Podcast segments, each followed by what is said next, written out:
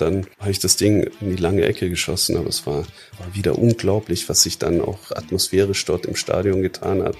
Da muss ich auch ehrlich sagen, habe ich mir auch für die Tränen nicht geschämt.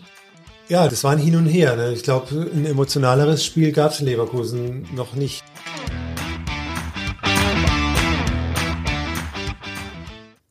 Alle guten Dinge sind vier oder so ähnlich. Deswegen legen wir bei Kicker History zum Abschluss mit einer vierten Bundesliga-Saisonfolge nach. Also ich mit dem Pini von Football Was My First Love. Und du bist der Niklas vom Kicker. Und es ist inzwischen schon 20 Jahre her, obwohl ich dachte, wir springen äh, zum Abschluss nochmal ins 21. Jahrhundert.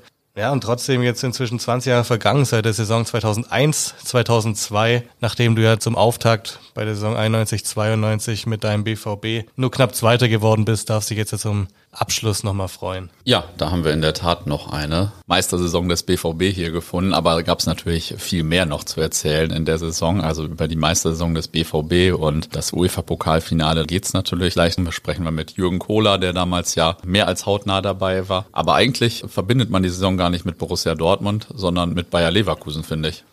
Ja, genau. Also nicht die Mannschaft, die Meister geworden ist, sondern die Zweite geworden ist und das nicht nur einmal, hat irgendwie die größten Geschichten in dieser Saison geschrieben. Mit Jens Nowotny kommt nachher die womöglich tragischste aller tragischen Figuren zu Wort. Aber die wahrscheinlich allergrößte Geschichte kommt von einer Mannschaft, die trotz eines ganz großen Auftritts am Ende sogar abgestiegen ist.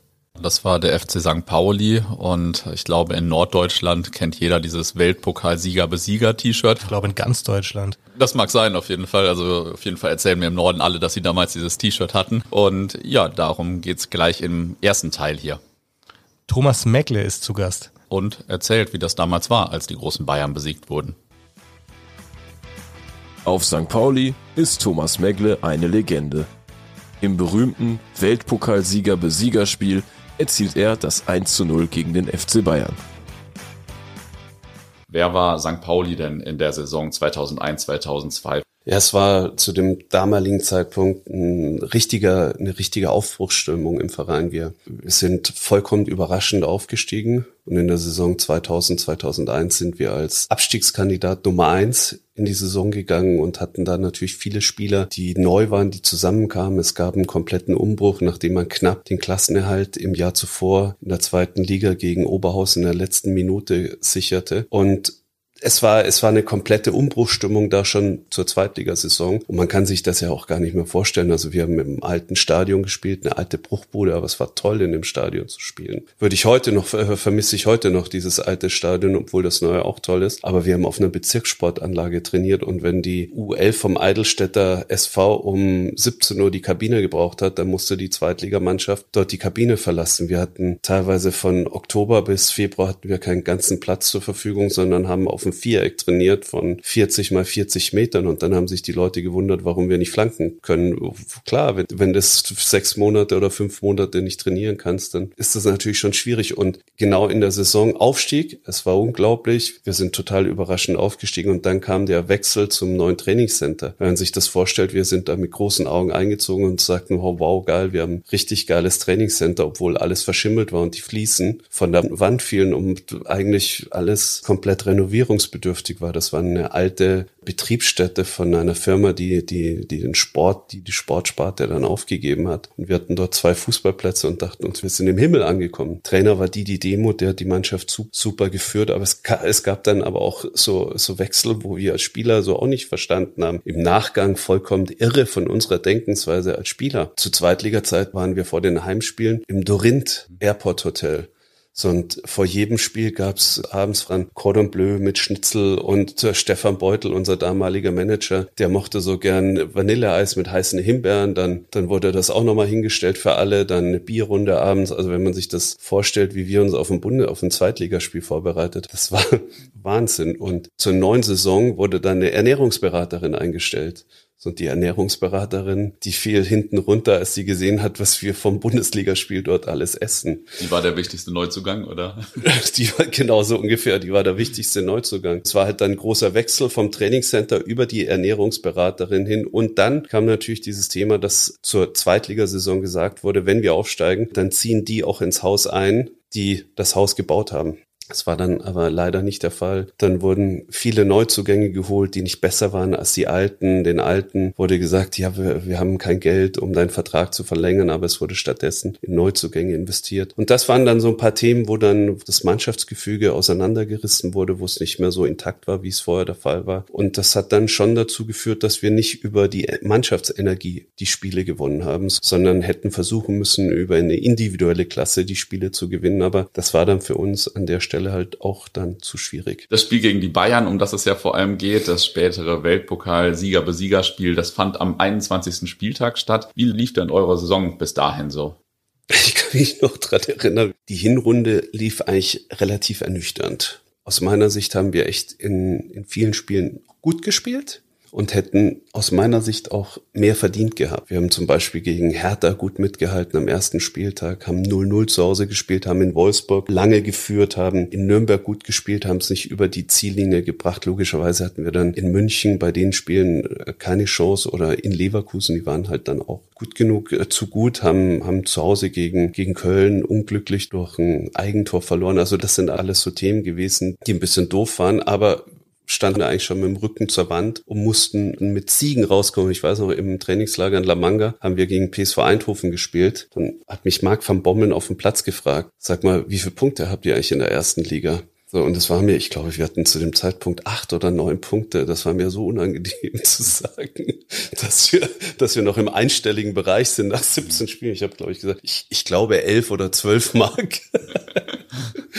Aber auf jeden Fall standen wir mit dem Rücken zur Wand und mussten halt die, die ersten Spiele gewinnen. Wir haben Wolfsburg zu Hause geschlagen, haben dann in der letzten Minute in Rostock verloren durch ein Arvidsson-Tor. Und dann stand eben dieses Bayern-Spiel an. Wenn du jetzt schon Rostock nicht schlägst und du weißt, dass du Punkte aufholen musst, musst du halt Bayern schlagen. So und so sind wir dann in das Spiel gegangen. Habt ihr euch denn vorher Chancen ausgerechnet oder dachtet ihr, ja, mal gucken? Ich bin bei jedem Spiel aufs Feld gegangen und habe gesagt, steht 0-0 und ich will dieses Spiel gewinnen. So egal gegen wen es geht, ob es gegen Bayern geht, ob es gegen Dortmund geht oder auch im Pokal gegen Dritt- oder Viertligisten. Und es ist ja immer eine Frage von der Wahrscheinlichkeit her. Wenn wir zehnmal gegen Bayern spielen, dann werden wir wahrscheinlich achtmal verlieren.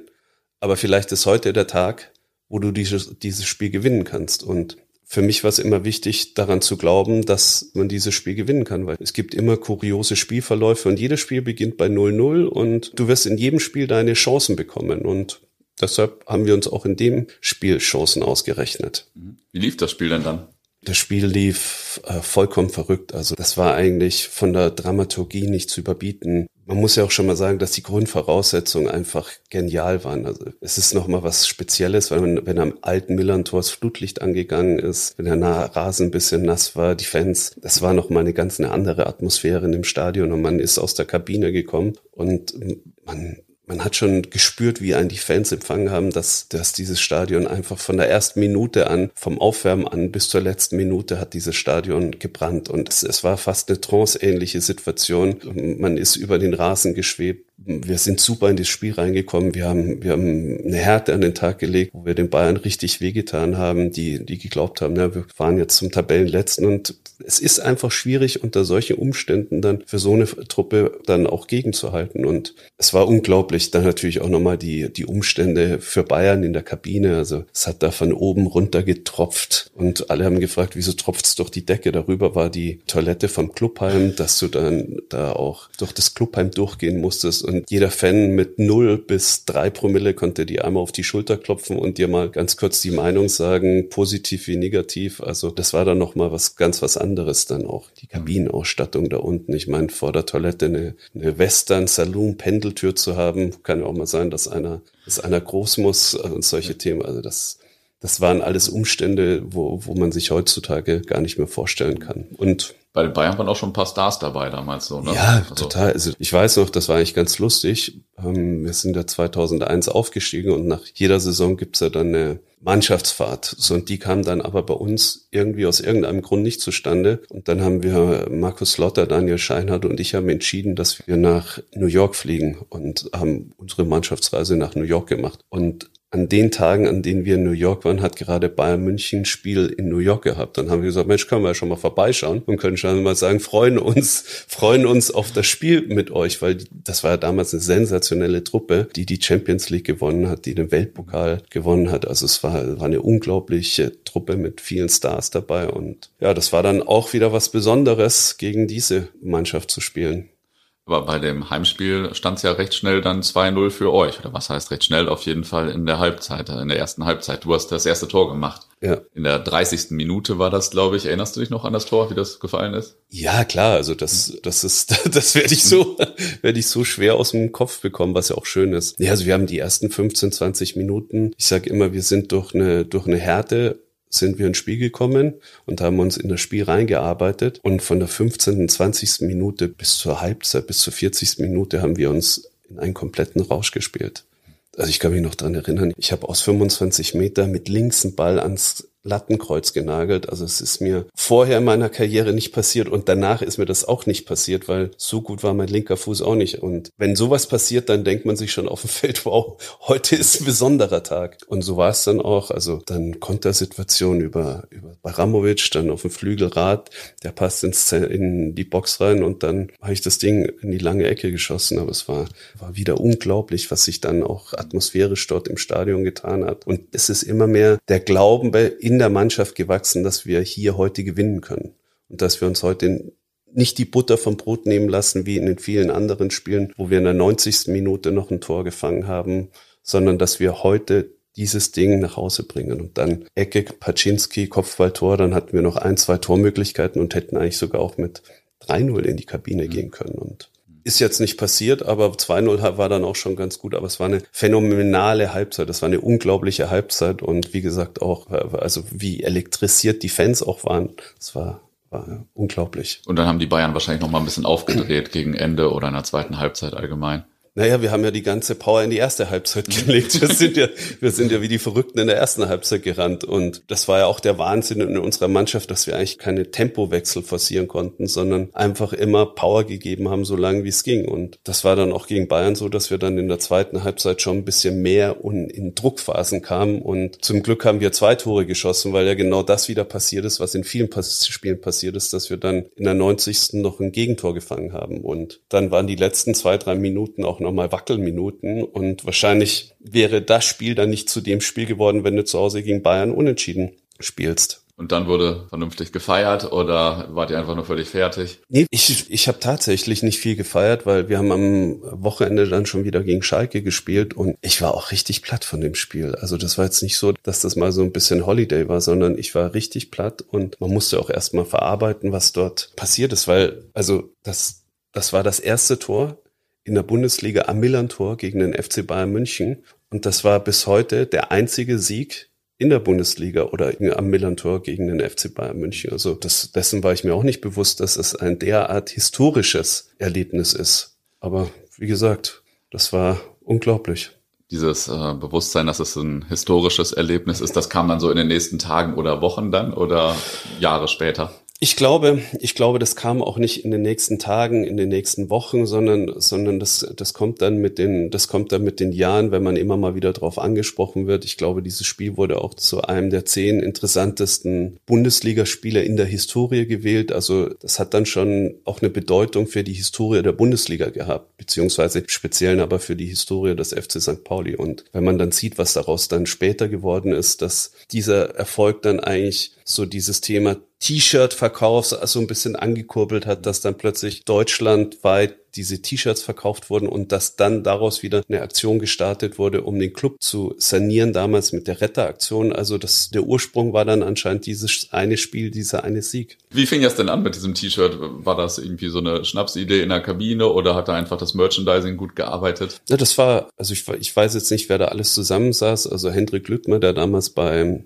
absolut dem, dem Merchandiser von St. Pauli gearbeitet hat und noch ein paar Leute saßen dann zusammen und haben eigentlich gesagt, eigentlich brauchen wir ein T-Shirt, so in Erinnerung an, an, an dieses Spiel. Und dann war halt die Frage, wie, was bedruckt man denn darauf? Und dann kam anscheinend in der, nach dem fünften, sechsten Bier, wir haben den Weltpokalsieger geschlagen. Also sind wir Weltpokalsieger, B-Sieger.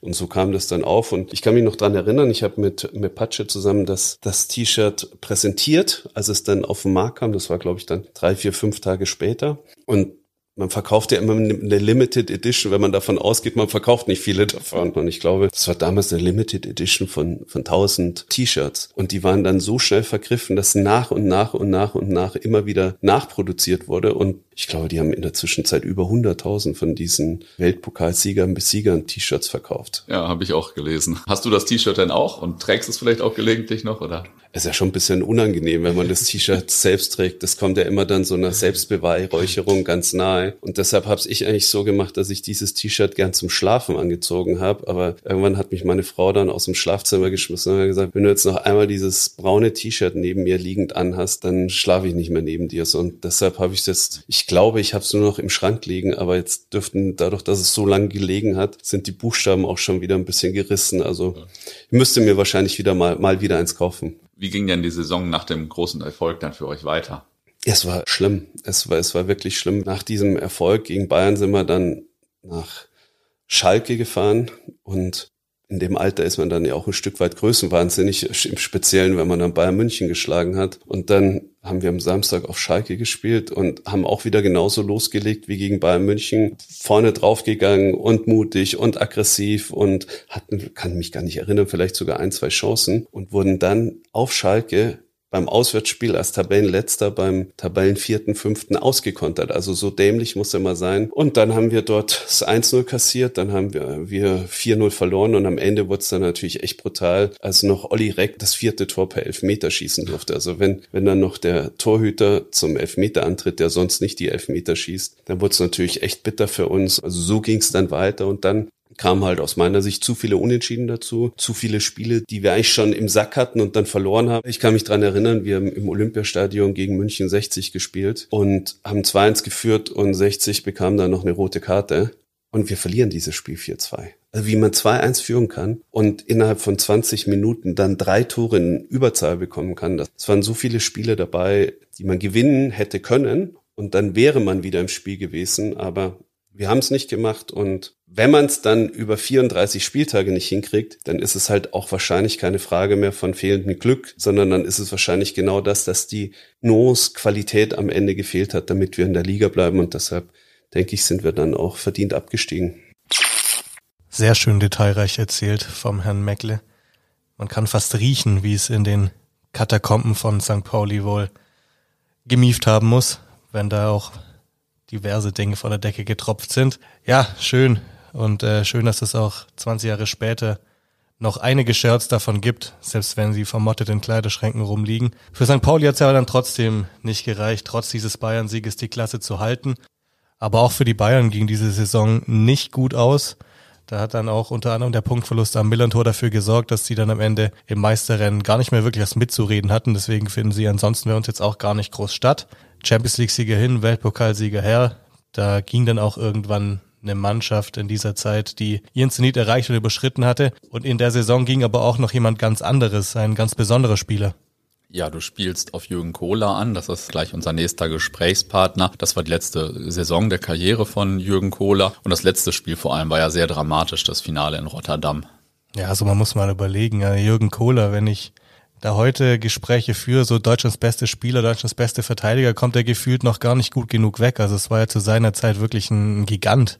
Ja, Jürgen Kohler war ja schon 1990 Weltmeister geworden, 1996 Europameister, 97 Champions League gewonnen, mit Juventus Turin vorher den UEFA-Pokal geholt und viele Meisterschaften. Also das war schon ganz großer. Und ich erinnere mich an das 95. Länderspiel von ihm in Hannover gegen Albanien. Da habe ich damals mal so ein Schild gemalt, Jürgen Kohler, Fußballgott, 195 Länderspiele, weil das so ein Held war. Ja, das hat er zwar nicht mehr ganz geschafft, diese beeindruckende Anzahl, aber seine letzte Saison war ja doch sehr versöhnlich, würde ich behaupten. 105 Länderspiele hat Jürgen Kohler zwischen 1986 und 1998 bestritten. 2001, 2002 spielte der von den BVB-Fans bezeichnete Fußballgott seine letzte Saison. Hallo Jürgen, die Saison 2001, 2002, um die es heute geht, das war deine letzte Bundesliga-Saison und deine Mannschaft Borussia Dortmund hat die Saison ja maßgeblich mitgeprägt. Fangen wir vielleicht auch erstmal vor der Saison an. Es wechselten ja unter anderem Amoroso, Koller und dann nach ein paar Wochen auch noch Everton zum BVB. Herrscht denn bei euch dank dieser Transfers eine große Euphorie oder war das eine ganz normale Saison? Für uns war das eigentlich eine normale Saison. Also wir waren ja gewohnt, dass immer äh, Spieler kommen und dann auch wieder einige gehen. Von daher war das äh, für uns ganz normal. Wer waren denn die Leistungsträger von euch in der Saison, vielleicht neben den genannten Neuzugängen? Ja, wir hatten ja viele Leistungsträger. Wir hatten Stefan Reuter, Jörg Heinrich und, und, und. Also wir hatten sehr viele Leistungsträger bei uns in den Reihen. Und war die Meisterschaft von Anfang an das Ziel? Ja, nachdem wir natürlich ein schwieriges 2000 hatten, äh, wo wir fast, äh, sage ich mal, abgestiegen sind, haben wir natürlich schon damit gerechnet, weil wir in dieser neuen Saison dann wirklich auch gut trainiert hatten, gut in die Saison kamen, haben wir eigentlich schon damit gerechnet, dass wir innerhalb der nächsten eins, zwei Jahre schon auch wieder um die Meisterschaft mitspielen kann. Euer Trainer war ja Matthias Sammer und du hattest ja mit ihm ein paar Jahre zuvor noch erfolgreich zusammengespielt. Wie war denn Matthias Sammer dann als Trainer? Ja, er hat uns äh, richtig fit gemacht. Wir waren, glaube ich, in dieser Zeit mit die laufstärkste Mannschaft in der Bundesliga, ich glaube sogar international. Und er hat da einen wesentlichen Anteil dran gehabt, dass wir natürlich dann am Ende des Tages auch deutscher Meister geworden sind, dass wir es bis ins Endspiel in dem damaligen UEFA Cup noch gekommen sind. Und da war natürlich klar, er ist der Cheftrainer, er ist da vorne wegmarschiert und hat da die Mannschaft schon in einen körperlichen guten Zustand hingebracht. Und war es komisch, einen ehemaligen Mitspieler als Trainer zu haben? Ja, ich glaube, ich bin da verkehrter Ansprechpartner, weil also für mich persönlich, klar habe ich immer ein gutes Verhältnis zu meinen äh, Trainern gehabt. Aber für mich war es eigentlich gar nicht so relevant, wer da vorne steht, sondern wie die Leistung auf dem Platz aussieht. Aber wie gesagt, so ein Trainer hat natürlich auch dann einen wesentlichen Anteil dran, ob man eine erfolgreiche Saison spielt oder, oder eben nicht. Ne? Also, und wir haben eine sehr erfolgreiche mhm. gespielt. Ja, auf jeden Fall. Nach der Hinrunde lagt ihr mit 38 Punkten und 28 zu 10 Toren auf Platz zwei. Jetzt habe ich vorhin die ganzen Stürmer-Neuzugänge genannt. Aber war denn trotz der großen Transfers im Sturm eigentlich die Abwehr eure große Stärke bei nur 10 Gegentoren? Ja, das glaube ich schon. Ich glaube, das kann man schon so sagen, dass wir einfach defensiv sehr stabil waren, defensiv sehr gut gespielt haben, dass jeder Spieler, auch vielleicht wenn er von Anfang an gespielt hat, trotzdem, wenn er dann reinkam, seine Leistung gebracht hat. So ist es ja dann auch in der Rückrunde gewesen, als Christoph Metzelder häufiger gespielt hat als ich zum Beispiel, weil ich natürlich auch mitgeteilt hatte, dass nach dem Jahr Schluss ist. Zwischendurch seid ihr aber in der Hinrunde im DFB-Pokal ausgeschieden. Da muss ich dich einmal kurz ärgern. Weißt du noch, wer in dem Jahr eure Endstation war? Das war Karlsruhe? Nee, war es nicht, glaube ich. Ich weiß es nicht. Nee, äh, Karlsruhe war vorher mal. In der Saison war das eine 1-0-Niederlage bei Wolfsburg 2. Also da war der Pokal wohl nicht so im Fokus. Ja gut, habe ich nicht gespielt, von daher kann ich das nicht wissen. ja, sehr gut. Die Rückrunde war dann ja ein absolutes Auf und Ab. Drei Spieltage vor Schluss lag Leverkusen dann fünf Punkte vor dem BVB. Hattet ihr die Meisterschaft da nach dem 31. Spieltag schon ein bisschen abgeschrieben oder wart ihr immer noch optimistisch? Wir waren eigentlich äh, durchgängig optimistisch. Wir waren eigentlich überzeugt, dass wenn wir konstant hoch an unsere Leistungsgrenze gehen, dass wir dann eben auch unsere Spiele gewinnen. Und damit setzt man natürlich den Gegner unter Druck. Und wenn man dann halt eben drei Spieltage vor Saisonschluss der Jäger ist, ist es immer angenehmer, als wenn man der Gejagte ist. Und von daher war das für uns eigentlich klar, dass wir bis zum äh, letzten Spieltag schon eine reelle Chance noch haben werden. Die letzten Spieltage gucken wir uns noch ein bisschen genauer an. Am 32. Spieltag verlor Leverkusen zu Hause gegen Bremen und der BVB gewann 2-1 gegen den 1. FC Köln zu Hause. Du hast kurz vor Schluss einen Elfmeter rausgeholt, den Amoroso verwandelt hat. Der Kicker, ich habe das nochmal recherchiert, der Kicker schrieb damals dazu, schließlich entschied ein zumindest diskussionswürdiger Strafstoß die Partie. Reb soll Cola gehalten gehalten haben. Und ein BVB-Fan meinte letztens, du seist vielleicht von einem Mitspieler gefault worden oder so. Nee, das, das stimmt sogar. Also ich bin in der Tat, glaube ich, von Amoroso, der ist dann auf mich, äh, der hat, also der hat, glaube ich, den Reb damals gestoßen. Also so, es war eigentlich so eine Kettenreaktion. Der Reb ist dann auf mich draufgefallen. Und so hat es dann den Elfmeter gegeben. Also äh, zu dem damaligen Zeitpunkt war ich 100 Prozent der Meinung, das waren Elfmeter. Heute mit Abstand. Ich glaube, ich habe irgendwann mal dann vor vielen, vielen Jahren habe ich auch mal die Szene am Fernsehen sehen dürfen. Da hat man natürlich ganz klar gesehen, dass das äh, eben kein berechtigter Elfmeter gewesen ist. Danach kam der 33. Spieltag und für euch das Spiel in Hamburg. Ihr habt dann nach einem furiosen Spiel 3 zu 4 gewonnen, während Leverkusen 1-0 in Nürnberg verlor. Ja, da wart ihr Tabellenführer und nach diesem 4 zu 3 Sieg war bestimmt bei euch die Hölle los, oder? Ja, das war natürlich dann schon äh, extremst, äh, weil, wie gesagt, wenn du drei Spieltage vor Schluss äh, fünf Punkte hinten bist, ist die Wahrscheinlichkeit natürlich geringer, dass man dann Meister wird. Aber wir haben immer dran geglaubt. Wir wussten, wenn wir bis zum Schluss unsere Spiele gewinnen, die letzten äh, drei Spiele, dann haben wir wirklich eine sehr, sehr gute Chance. Wie hast du denn den letzten Spieltag in Erinnerung? Ja, äh, war nicht so, wenn ich ganz ehrlich bin, war es nicht so angenehm, weil äh, ich sag mal, ich habe ja dann auch nicht gespielt, habe mich dann ich glaube, 45 Minuten warm gelaufen. Ob man das dann so mit so einem verdienten Spieler macht, sei mal dahingestellt. Aber am Ende des Tages sind wir Meister geworden und dadurch haben wir alles richtig gemacht. Und von daher ist es auch Schnee von gestern. Ich habe mich genauso über den Titel gefreut wie alle anderen Mannschaftskollegen auch. Also jeder hat ja auch seinen Teil dazu beigetragen. Ne? Ich habe ja auch viele Spiele gemacht noch in dieser Saison. Und von daher äh, hätte ich natürlich gern das letzte auch gemacht, weil ich vor allen Dingen in Hamburg, glaube ich, ein äh, sensationelles Spiel abgeliefert habe. Und dann spielst du am letzten Spieltag nicht, wenn du auch weißt, dass es eigentlich vermutlich dein letztes Spiel äh, bei einer Meisterschaft. Aber so ist nun mal der Fußball, so sind die Gegebenheiten, damit, damit muss man als Profi auch zurechtkommen. Zum Europapokalfinale kommen wir gleich. Vorher habt ihr aber im Halbfinale gegen den AC Mailand Richtig. gespielt. Und das, also das Hinspiel ist in Dortmund ja heute noch legendär. Jeder, der dabei war, weiß noch alle Details. 4-0 ging's aus und 3-0 stand schon zur Halbzeit durch drei ja. Treffer von Amoroso.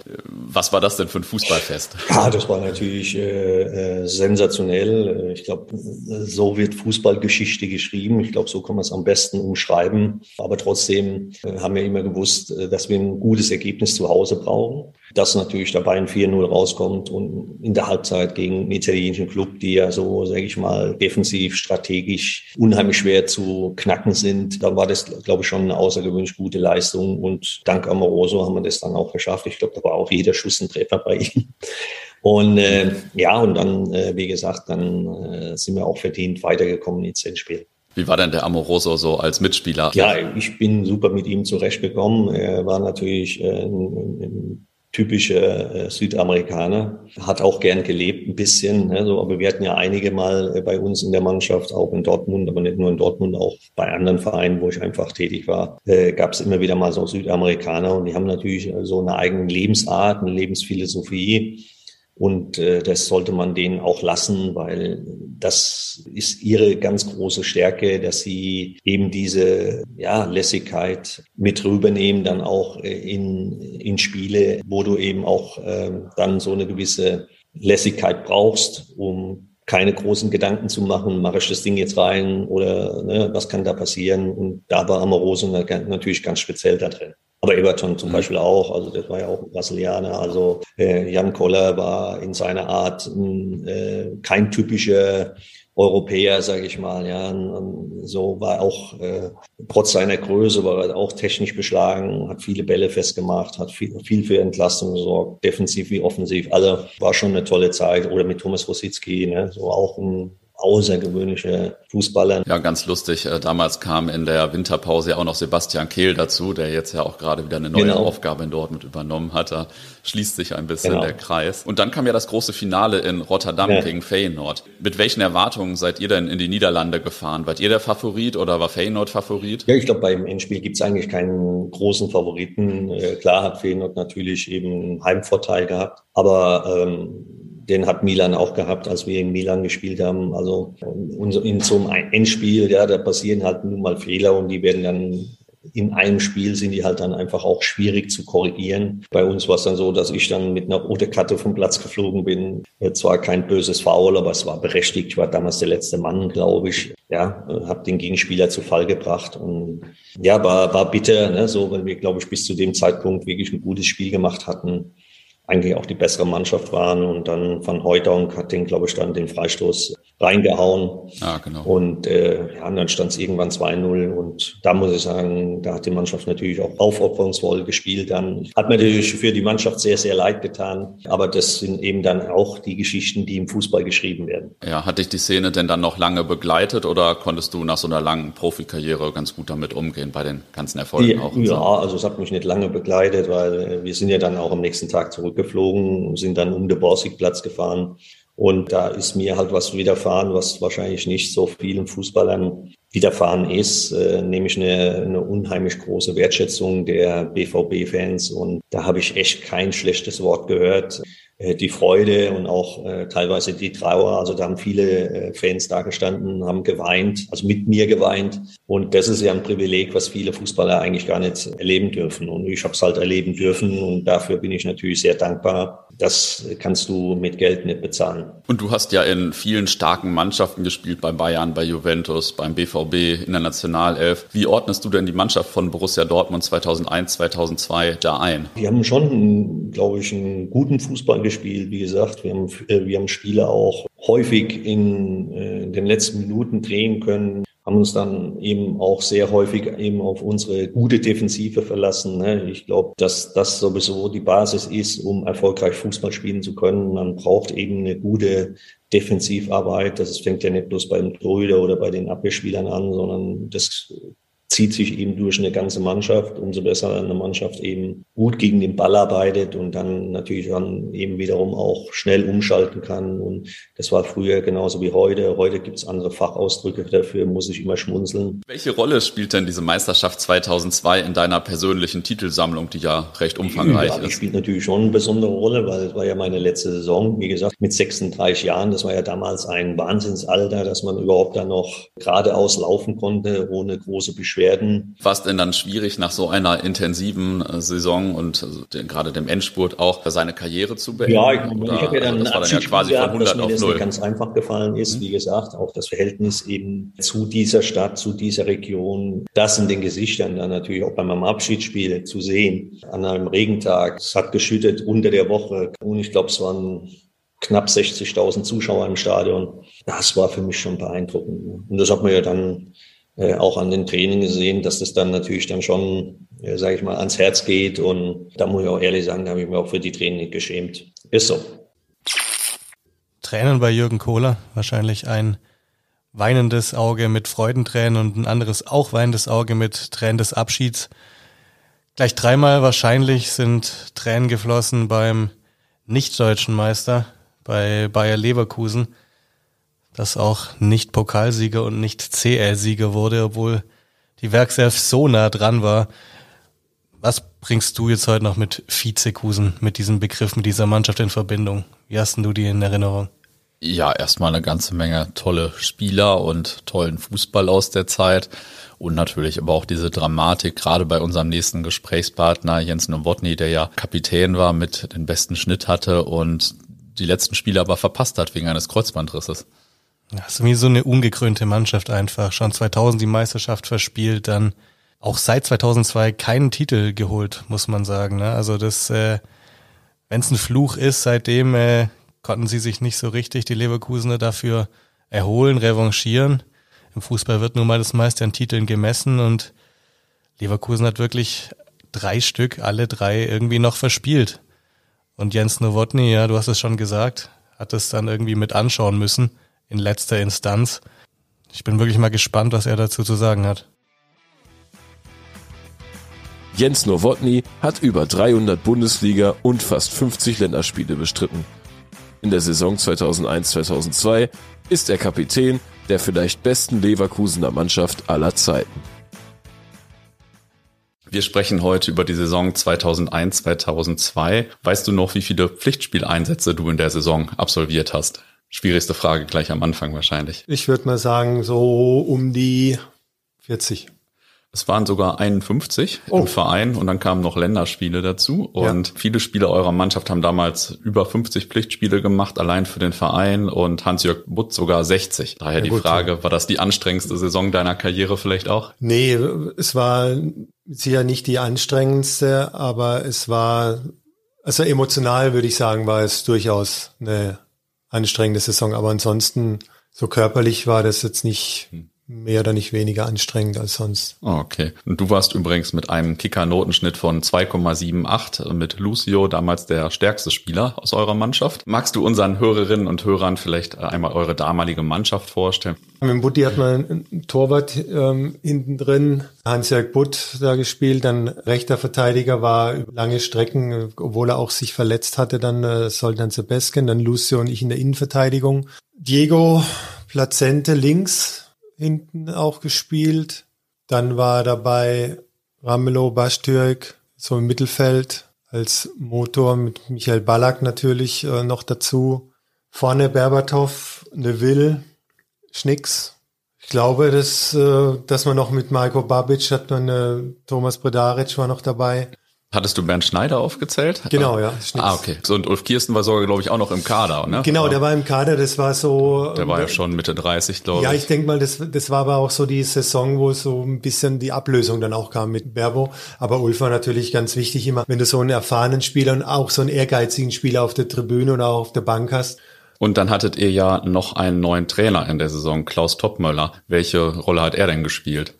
Topi hat einen ganz, ganz großen Einfluss gehabt, eine ganz große Rolle gespielt, weil er eigentlich perfekt verstanden hat, die Mannschaft hat funktioniert und er musste sie leiten. Und das konnte er, also in den Jahren, die ich jetzt Profi war, wie fast kein zweiter, dass er das Gespür hatte, wann er wem Freiheiten gegeben hat oder geben konnte und äh, wann er aber auch mal auf den Tisch hauen mhm. musste. Allerdings hatte man in der Zeit wenn ich das jetzt vergleiche auch mit Christoph Daum, die, die Mannschaft hat sich dadurch, durch das das schon so weit war unter Christoph Daum, nicht groß dann weiterentwickelt mhm. im Fußballerischen, sondern sie ist halt als Team zusammengewachsen und hat dadurch den Erfolg gehabt. War denn die Meisterschaft vor der Saison eigentlich schon das Ziel oder generell ein Titel oder ja so eine Idee, sag ich mal? Also wir, wir waren natürlich durch die Jahre davor schon geprägt von Spiel zu Spiel wirklich zu denken klar, wenn es dann läuft, dann hast du das große Ziel irgendwo im Hinterkopf und es kommt ja dann auch ähm, damals nicht so viel wie heute durch die Medien dann von außen reingetragen, ah, jetzt muss doch mal jemand sagen, wir wollen Meister werden. Hätten wir es vielleicht früher gemacht äh, und dann mit einem anderen Selbstbewusstsein da durch die Lande gezogen, dann hätte es vielleicht auch funktioniert, aber grundsätzlich ähm, es, ist, es ist gewachsen. Der Wunsch ist so immer wieder gewachsen. Du hast gemerkt, du kannst auch international mit den anderen mithalten. Und, äh, ja, dann brauchst du dich auch nicht vor Real Madrid oder so zu verstecken. Kommen wir vielleicht erstmal zur Bundesliga. Wie lief denn die Saison erstmal für euch? Also über das, gleich, über das Ende sprechen wir gleich nochmal, aber wie lief die Saison denn so? Hinrunde, Anfang der Rückrunde? Das müsste ich jetzt wirklich auch selber ergebnistechnisch nachgucken, weil ansonsten verliefen die Saisons bei Bayer eigentlich immer gleich. Du hast einen furiosen Start hingelegt, dann kam im Oktober so ein leichter Knick, dann nochmal ein Endspurt und dann nach der Winterpause schwer rausgekommen. Aber ich weiß gar nicht, ob wir sogar Herbstmeister waren. Ja, ich glaube das erste Mal ja. sogar dann. Nach 31 Spieltagen wart ihr dann ja Spitzenreiter mit fünf Punkten Vorsprung vor dem BVB. Dann habt ihr zu Hause gegen Bremen und dann in Nürnberg verloren. Jetzt sagt man heute so, ihr habt da die Meisterschaft verspielt. Woran lag das vielleicht? Ja, letztlich immer wieder aufs Gleiche. Wir waren da nicht reif genug, wir waren da nicht mhm. ab, abgezockt genug. Wir, mein, mit, mit fünf Punkten Vorsprung solltest du eigentlich erstmal sagen, okay, steht die Null. Und das konnten wir nicht. Wir waren immer eine Mannschaft, die gesagt hat, lieber gewinnen wir 3-2 und wir schießen halt dann eins mehr. Und, aber so das Routinierte, das Abgezockte, zu sagen, okay, jetzt, jetzt halten wir mal den Ball, jetzt spielen wir mal hin und her, das hat uns einfach gefehlt, diese wirklich Abgezocktheit. Dann komme ich einfach mal zum DFB-Pokal. Eine Woche nach dem letzten Spieltag standet ihr im DFB-Pokalfinale. Ich erinnere mich äh, so ein bisschen ans Pokalfinale, mhm. weil das waren dann halt sehr emotionale Momente mit, äh, dass man das verloren hat und dann danach so eine ja, Feier kannst du es ja nicht nennen, ähm, aber so, so ein Zusammenkunft und als dann die ein oder andere Rede gehalten wurde, ja, an das kann ich mich erinnern oder an, an das äh, Freistoßtor vom, vom Jörg Böhme ja. und so. Was ich jetzt so von dem Pokalfinale noch in Erinnerung hatte, war, dass beide Trainer, nämlich Hüb Stevens und Topmöller, beide auf die Tribüne geschickt wurden wegen Meckerns. Ach, und gut, äh, de, beim Hüb, ja, das ist, ist vielleicht eher ungewöhnlich.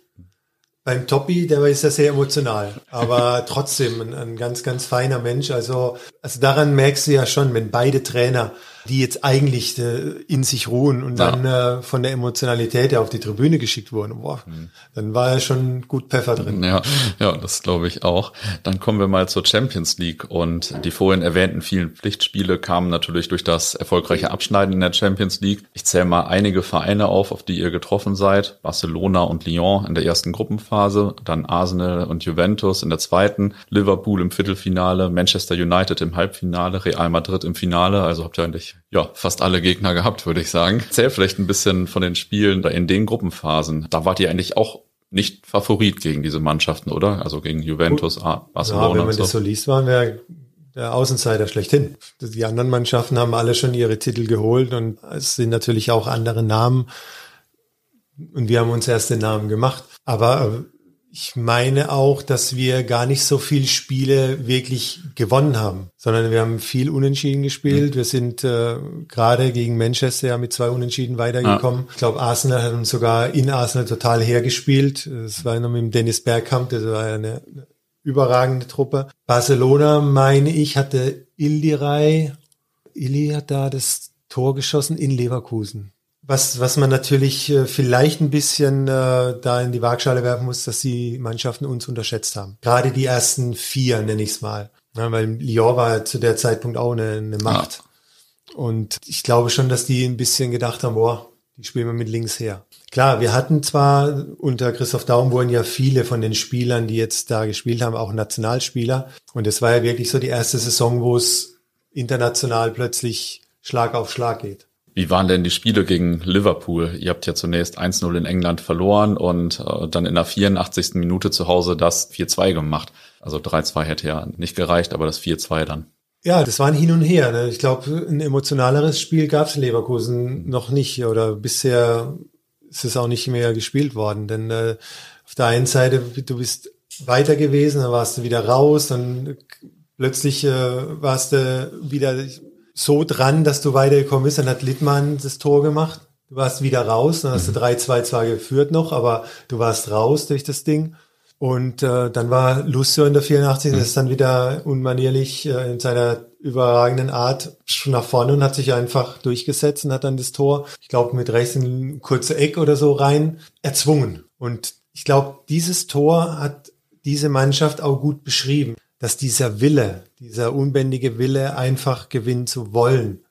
Aber Liverpool war schon, schon megamäßig, wie das hoch und runter ging. Wie war das eigentlich, mit Lucio zusammenzuspielen? Denn er hat ja seine Verteidigerrolle ein bisschen anders interpretiert als andere Spieler, würde ich sagen.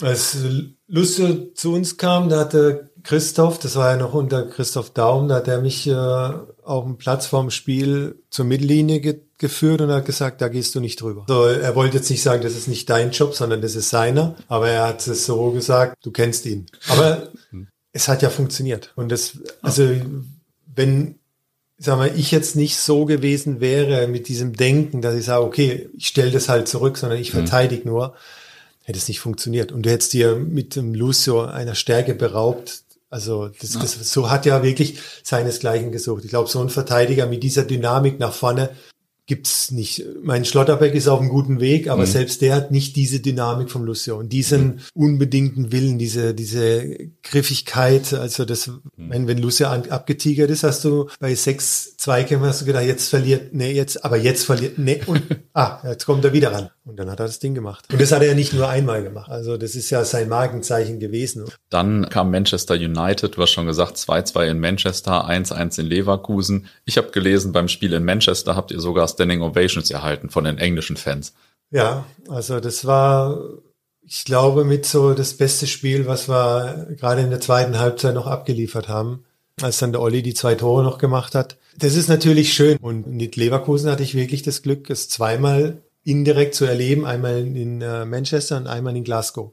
Mhm. Das ist ein besonderes Gefühl, wenn du eigentlich verloren hast und trotzdem die gegnerischen Fans dir applaudieren und du in die gegnerische Kurve gehst und denen applaudierst. Das ist was ganz Besonderes. Und deswegen war Manchester schon gut. Vor allen Dingen, klar, wie es dann ausgegangen ist im Ja. Rückspiel, natürlich noch besser. Beim Rückspiel seid ihr weitergekommen, aber du hast dir da in dem Spiel das Kreuzband gerissen. Konntest du dich dann oder hast du dich dann mehr über den Einzug ins Finale gefreut oder warst du selbst äh, völlig zerstört, weil du, also erstens wegen der Schmerzen und zweitens, weil du nicht mehr mitspielen konntest? Nee, ich, ich hatte mich ich, kurz gefreut. Also, das ist ja das wieder, das müssen wir eigentlich jedes Mal machen, meine Frau dazu nehmen. Weil die wüsste das noch, ob ich dann direkt auch zu Hause war und das nur im Radio mitgekriegt habe. Das weiß ich jetzt gar nicht, aber auf jeden Fall war es so der Moment kurz gefreut, ja, aber dann im Tunnel.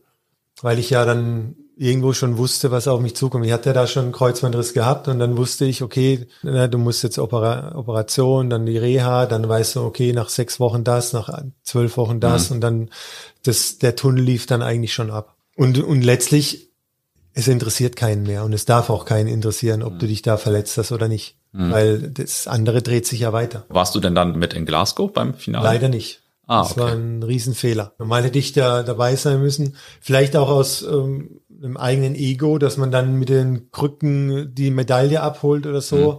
Aber das war ein Fehler, da hätte ich dabei sein müssen. Da war ich aber schon auf dem Weg oder war schon in den USA und habe das Spiel am Fernseher angeguckt. Und das war natürlich emotional ganz weit weg. Denn du hast verloren, was hast du gemacht? Fernseher ausgeschaltet, bist essen gegangen. Ja, und wenn du dann im Stadion bist, dann egal wie schmerzhaft es gewesen wäre, weil du verloren hast, aber du wärst emotional viel, viel tiefer drin gewesen. Wie hast du das Spiel denn gesehen? Also wie oder wie beurteilt? Der Bessere hat nicht gewonnen. Das war dann insofern, also wir waren schon besser. Wir waren bemühter und haben auch das Spiel über weite Strecken dominiert. Ich wüsste jetzt nicht, äh, oder wenn man diese Daten von heute, von damals auch schon gehabt hätte, ob wir nicht 75 Prozent Ballbesitz und äh, 80 Prozent Zweikämpfe gewonnen und ich glaube 18 zu drei Chancen. Aber Real war halt abgezockt und hat aus drei zwei Tore gemacht. Verbindest du denn die Saison dann heute eher mit dem tollen Fußball und ja den starken Erfolgen so weit zu kommen in den ganzen Wettbewerben oder eher mit den nicht gewonnenen Titeln, dem Kreuzbandriss und so, wie es die Saison so äh, abgespeichert? Kommt immer drauf an, mit wem man redet. Wenn man mit einem redet, der sagt, wo ihr Vizekusen und nur Vize, dann sage ich, oh, klar, aber gegen Real Madrid im Champions League ein Spiel verlieren ist jetzt nicht so schlecht. Aber natürlich muss man das immer so ja richtig einordnen. Du spielst eine Saison lang wirklich, also das war ja Werbung für den deutschen Fußball, wenn man das so ganz äh, hochtrabend nennen will.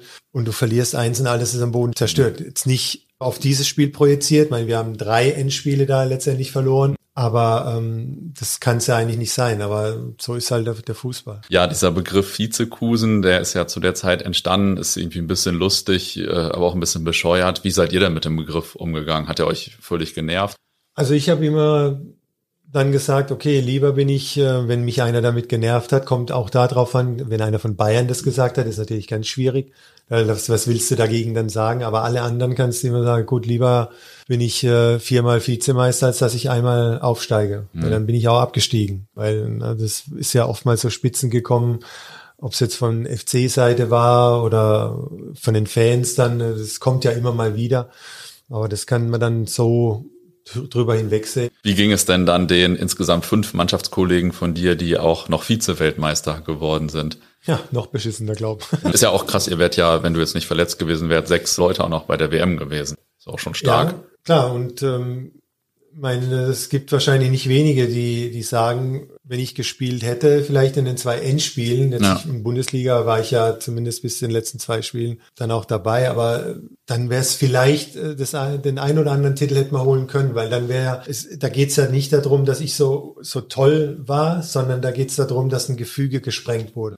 Ja, und äh, man kann jetzt immer drüber streiten, war es jetzt gut oder war es so schlecht, aber ich war halt Kapitän. Und wenn der dann wegbricht und plötzlich geht's Schlag auf Schlag, sowas musst du erstmal ersetzen. Ob das jetzt ich gewesen bin oder ob das dann vielleicht Verbo wäre oder Carsten, egal wer. Es ist dann immer schwierig, sowas zu verkraften.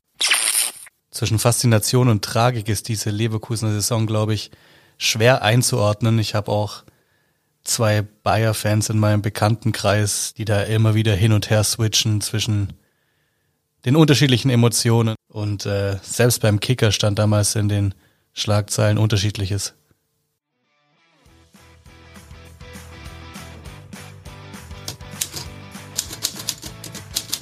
Jens Nowotny, für uns ist alles möglich. Klaus Toppmüller. Wer jetzt von Versagern spricht, hat nichts kapiert. Ja, das Glück hatten sie einfach wirklich nicht gepachtet. Wenn sie zumindest irgendwie einen Titel hätten gewinnen können, aber wenn, wenn immer Glück auch Können ist, ist vielleicht auch immer Pech kein Zufall. Auf diese Art und Weise wird zumindest auch weiterhin über diese Mannschaft geredet werden. Hätten sie irgendwie einen DFB-Pokal gewonnen oder so, dann wäre das vielleicht schon weniger der Fall gewesen. Der leidige Begriff Vizekusen ist dann der Aufhänger, aber wenn man den mal überwunden hat, dann, dann wird, glaube ich, doch äh, sehr viel darüber geredet, was für eine tolle Mannschaft mit tollen Spielern das eigentlich war. Vizekusen ist ja übrigens als Marke auch gesichert durch Bayer Leverkusen. So haben sie zumindest noch irgendwas aus der Nummer rausgeholt. Beide Jahreszahl steht schon die zwei davor und trotzdem verliert der FC Bayern gegen einen Absteiger dominiert und prägt das Gerüst der Nationalmannschaft ein anderer Club als der FC Bayern. Wir dürfen als Bundesliga also die Hoffnung nicht aufgeben, dass auch wieder andere Zeiten kommen. Wobei natürlich der Spieler des FC Bayern für diese Saisonfolge auch noch ein sehr spannender Gesprächspartner gewesen wäre. Oliver Kahn, der Titan, WM 2002 der tragische Held, würde ich sagen, oder? Also ich habe das so in Erinnerung, dass man eigentlich insbesondere dank Oli Kahn bis ins Finale gekommen ist und dann im Finale, das hat Nowotny auch nochmal erwähnt, dann einmal ein bisschen Pech gehabt hat. Ja, ganz viel Held zuerst und dann natürlich die Tragik. Ich habe letztens mal äh, auch ein, zwei Spiele von dem Turnier mir wieder angeschaut, zu Gemüte geführt und muss sagen, wann immer ich das gemacht habe, aus den unterschiedlichsten Epochen, war es immer irgendwo faszinierend, hat Spaß gemacht. Aber Deutschland, Paraguay, das Achtelfinale, ich glaube, das war das erste Spiel das ich nochmal angeschaut habe, das war wirklich gar kein Spaß. Das war echt ein Kampf, die 90 Minuten durchzuhalten. Das war wirklich kein Vergleich zu 1972 zum Beispiel, vor allem was die Feldspiele anging. Ich kann mir gar nicht vorstellen, wie sich da Olli Kahn gefühlt alleine auf sich gestellt vorgekommen sein muss. Und doch am Ende, wie so typisch für diese Saison, hat es dann knapp nicht gereicht. Was nimmst du denn jetzt, das war jetzt ja unsere vorerst letzte Folge, was nimmst du denn mit aus den vier Folgen? Viermal Vize, für die Leverkusener deutschen Nationalspieler. Vier Folgen jetzt, äh, die Rückschau auf einzelne Bundesliga-Saisons. Und man muss sagen, man hätte auch zu jeder einzelnen Saison vier Folgen machen können, weil immer so viele Geschichten passiert sind. Ja, das gerade, ist wohl wahr. Gerade auch solche, die sich meistens nicht mehr in die Gegenwart übertragen lassen. Deswegen hat mir das super viel Spaß gemacht. Ich fand es wirklich spannend. Man hat auch echt Details gehört, die man davor so nicht kannte. Und natürlich die Gesprächspartner, da hatten wir schon ein paar echte Allstars dabei. Ja, da haben auf jeden Fall einige Leute noch gute Geschichten erzählt, sich gut zurückerinnert, obwohl das ja in Teilen auch schon wirklich lange her ist. Wir freuen uns natürlich über Feedback. Definitiv meldet gerne zurück, was euch gefallen hat, was nicht, was ihr euch sonst noch wünschen würdet. Auch für künftige Formate und Serien von Kicker History, denn das wird es insgesamt noch nicht gewesen sein. Deswegen sagen wir auf Wiedersehen, bis bald. Ich hoffe, es hat euch Spaß gemacht. Eine gute Zeit. Vielen Dank fürs Zuhören und bis dahin.